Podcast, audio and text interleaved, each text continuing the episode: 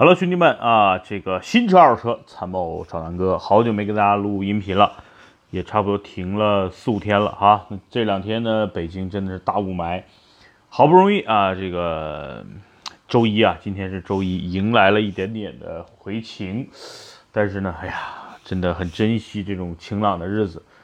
上一周呢，这个大雾霾真的让我特别难受，很多拍摄的计划呀，包括直播的计划呢，都耽误了。心情也很郁闷啊，然后想想，哎呀，这个新能源这个根本上也没有什么 效果嘛，是吧？实际上真没什么效果哈。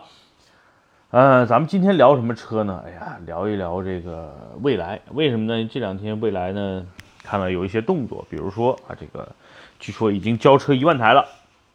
第二呢，就是蔚来目前又发布了一个新车啊，应该叫 ES 六，是吧？具体呢长什么样啊？咱们也不太知道。但是我觉得就是说说未来呗，因为未来这两天风口浪尖有报过有报道，这车什么呃叫什么停停车门是吧？就是开着开着断了，说是呢广州有一个这个车主啊，然后呢买了这个车，然后想炫耀一下嘛，然后接受广州电视台的一个采访。哎呀，这哥们儿也挺牛逼是吧？都有广州电视台来采访了，然后呢在采访的过程中呢，说是什么上午拍了一段。中午呢，大伙儿吃了个饭，然后呢，这个下午再去开的时候，车就坏了。如果这事儿呢让我干，绝对不会发生，因为南哥宁愿不吃饭，也基本上会快速的把一条视频拍完，然后再去解决温饱问题啊。所以呢，这哥们儿不是不是很敬业，哈哈。但是呢，确实也出了这个问题，闹得沸沸扬扬，微博啊什么的，是吧？啊，各种喷啊，这个东西我觉得就是有概率呗，对吧？你不管你买的是蔚来 ES 八，如果说你买个特斯拉。你这么喷，可能大家也不会在意，因为特斯拉发生的事儿就没少过，是吧？其实呢，林林总总啊，各种各样的车，无论是汽油车也好，对吧？奔驰大 G 那么贵，那故障率不是也挺高吗？所以呢，这个东西，唉，接受吧，毕竟是商品，商品是制造出来的，制造出来的商品，它还有这样那样的问题缺陷，包括在使用过程中，每个人的使用环境啊、驾驶习惯啊都不一样，对吧？所以呢，我觉得，哎呀，怎么说呢？我觉得。仁者见仁吧，千万也别大家去当这个这个炮灰，大家呢也不要被有一些这个发生了一些问题啊，觉得就全盘否定啊，这个车不行，这个品牌不行，对吧？这个熟悉南哥的老听众啊，咱们啊，咱们在去年的十二月份呢，啊，我发过关于我对 ES 八的一个看法，因为呢，那个时候其实南哥还真的没有自己开始做自媒体或者汽车媒体这一块儿，当时呢是我的一个大哥呀。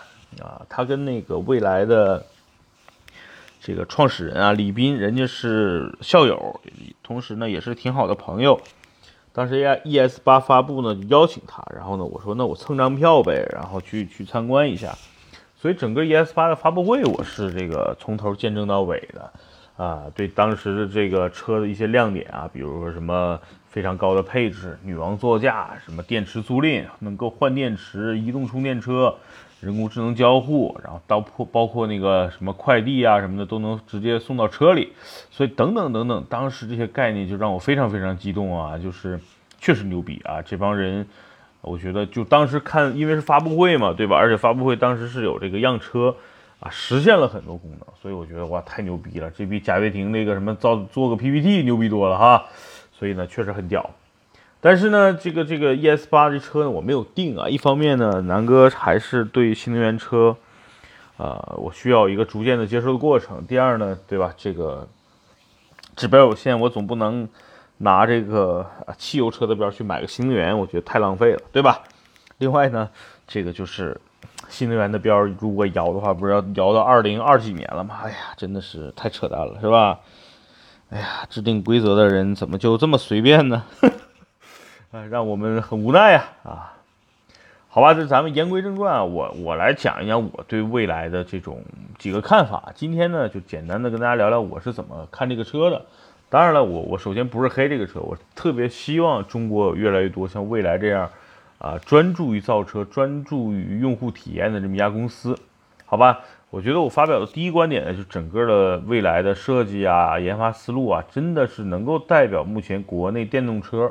新能源车，甚至是整个汽车行业啊，最符合互联网化的然后最符合这种用户需求的这么个水准，没有之一啊。因为啊，中国造车这么多年，我们别管是这个目前特别火的吉利啊等等这些啊传统的汽车企业，还是现在一些啊新出来的一些呃叫新势力吧，电车，我觉得未来目前应该还是这个行业里边，呃，起码车造出来了。第二呢，就是整个实现，包括整个产品的设计，最佳，而且是最像互联网的一家企业。啊，这个整个的，呃，设计啊，用户体验完全是在这种竞争白热化的这个像手机行业很像。你看咱们中国啊，手机行业诞生出来像华华为、小米这样这两家企业是很牛逼的，对吧？那 vivo 跟 OPPO 不算，哎，这两家公司还是靠营销，其实是一家公司，对吧？那小米跟啊华为真的是在产品的实力上做的更更胜一筹，对吧？能够去 PK。苹果、三星，大家想想，真的是原来，原来想想真的是不敢想象的事情，对吧？那他们做到了，所以我觉得这个未来确实有点像汽车行业里边的小米啊，因为华为毕竟根基深啊，还不太像。我觉得小米完全是近几年凭空做出来的，对吧？所以我觉得可能未来更像小米一些。第二呢，就是我比较担心的就是。一个完全没有制造经验的公司和一个没有制造过好产品的公司的合作，是一种赌注。什么意思呢？啊，就知道那个，咱们举个例子啊，你看手机，手机呢大部分都是由富士康工厂制造出来的，因为它代表了目前啊手机制造行业的这个一流水准，对吧？这个你像国内有一些这个旗舰机型，原来的小米啊什么也是找富士康做的，因为只有富士康可能才能达到百分之百，甚至是。啊，百分之百谈不上，反正比较高的这么一个良品率，对吧？那那你想想这个这个，那未来呢？未来的合作工厂是谁呢？江淮。那大家在印象里边，江淮这种企业其实完全没有拿得出手的汽车或者是新能源车，咋？这么多年，江淮这个好像在商用车领域上出了不少什么什么啊，这个这个就不说了。所以江淮这个这个品牌，它能做出这种车吗？不知道。第二呢，那未来和和江淮这种企业来合作，那真的未来能不能把这个就江淮能不能把未来的这个梦去实现？我觉得这也是一个很很具有挑战的的问题，对吧？你说。江淮牛逼啊，把一台蔚来造出来了，那那自己却没有像蔚来这么好的产品，这个是不是打厂家或者品牌商的脸？哎，所以这个我我可能是我想的比较窄啊，我可能比较我小气啊，但是我有这种的顾虑啊。还有一个呢，什么呢？就是，呃，我举个例子吧，就比如说你拿着顶级的这个牛排啊，和牛，比如说这日本的和牛啊，比如说一一斤两千多，对吧？人民币。你去路边小吃部，小吃部的厨子呢，只会做土豆炖牛肉，对吧？那他你拿着牛排去，人家不会煎呀，他只能给你做到这个啊土豆酱牛肉，那你浪费了食材，对吧？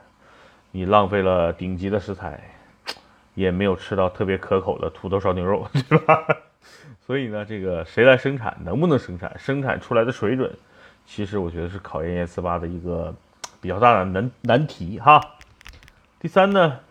今年呢，整个的大环境是一个非常坏的汽车年啊！我觉得，呃，今年的日子不太好过，是吧？这个销量惨淡，经济不景气，油价节节涨，是吧？指标越来越难搞。传统的这些汽车大大牌，比如说什么现代啊、起亚呀、雪铁龙啊、标致啊，这些都是属于断崖式的暴跌，对吧？那你想想这个，哎，未来在今年交了一万辆车，挺不容易的。而且北京的，你看刚才说过，新能源标已经排到二零。二几年了是吧？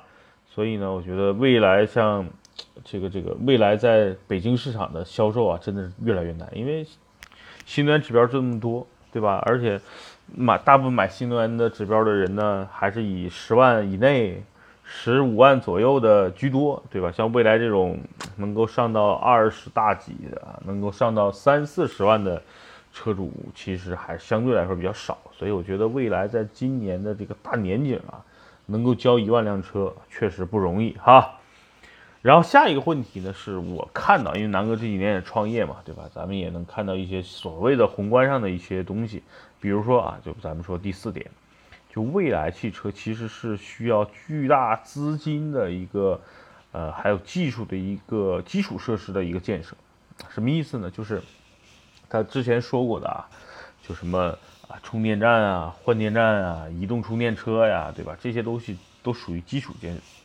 基础建设呢，就是投资巨大，就像什么中国联通啊、中国移动这些信号塔的塔塔的这种啊布设吧，真的是成本巨高无比，大家很难想象，这都是几亿、上百亿、上千亿级的这么一个一个啊计划。那你像未来这种啊一个新兴企业，是虽然融资很牛逼，但是像这种基础设施的建设，靠他自己一家去弄，真的是哎呀，感觉是个天文数字。而且大家想，他现在今年才交了一万辆车，一万辆车分布到九百六十万平方公里的中国大地上，太分散，这个量太小了。你算十年，假设他一年交一万辆，十年十万辆啊，咱们乐观点，比如未来未来的这个车能卖的，未来未来的车，呃，能卖的更多一点，比如说十年卖一百万辆，那你一百万辆配配去搭的这个基础设施，其实也是个天文数字，所以实现起来是非常非常难的。而且呢，它需要大数据，对吧？根据比如拿咱北京举例，哎呀，北京也这么大，那你说它这个车到底都集中在朝阳区、海淀区、宣武区啊？没有宣武了，东城、西城，还是啊昌平啊、怀柔啊、这个这个大兴啊、房山？所以真的，一摊开，真的也很难。这个车主都不可能都不能住在三里屯吧，对吧？所以这东西真的是，哎，仔细想想，这都是烧钱、烧钱、烧钱啊！太贵了，太难了，太贵了，太难了。太贵了，太贵了，太贵了啊！这个真的是重要的事情，多说几遍。还有一点呢，就是第五点了。我认为呢，时间是一种赛跑，什么意思呢？你看，类 ES 八现在发布到现在已经一年了，对吧？陆续交车。那去年的理念，去年的设计，在二零一八年又诞生了一堆新能源车，是吧？有的呢，续航里程比 ES 八高很多。有的呢，价格比 S 八便宜很多，什么小鹏啊，是吧？对吧？威马呀等等，最近一些这个这些新的这个这个新能源汽车确实眼花缭乱，对吧？很多比 ES 八续航里程高的，很多比 ES 八这个这个便宜的，还有很多这个传统的企业，像荣威啊、比亚迪呀，包括吉利、广汽，这种新能源车越来越多，对吧？你像天籁不是天籁的，这个叫呃轩逸啊，都出了电动版。哎，所以你想想这个这个，在十万二十万这个竞争的这个啊电动车有多么多么的惨烈，所以呢，对吧？这个你 ES 八已经过了一年了，你现在才开始交车，你就从现在开始你就得逼着自己升级了，就像 iPhone 一样，一年一代，对吧？你 ES 八刚出，你可能再加再出的车就应该是 ES 八加。ES 八 Plus 哈，ES 八 Mini 哈哈，ES 八 Max 等等等等，是吧？我我用了十几个字来形容啊，就有点像咱们当年红军啊，这个叫敌进我退，啊敌驻我扰，敌疲我打，敌退我追，哈哈，很难啊。第六个呢，其实就是一个天时地利人和了，什么意思呢？所谓的这个尽人事听天命啊，未来呢，我觉得得继续努力。产品牛逼才是核心竞争力，对吧？第二呢，未来呢很遥远，未来呢得努力啊，未来呢你的未来不是梦，所以呢我期望啊这个未来能越来越好啊，能够造出特别靠谱的产品，能够把它当年的这个充电桩啊，这种三位一体啊，人机交互啊等等等等的这些东西去实现，因为毕竟产品牛逼对于咱们消费者来说才是核心的竞争力啊。今天这期节目完全没有拿未来的任何充值，因为咱们跟未来谁也不认识啊，而且人家最新的发布会也没有邀请我们，所以呢，哎，就当咱们作为一个理性的消费者，帮未来说说好话吧，加油未来啊！好了，今儿呢这期啊，简单关于未来汽车 ES 八南哥的看法跟大家聊到这儿啊，你们对南哥有什么要求？想听南哥聊什么车？节目下方留言评论，好吧，拜拜，兄弟们。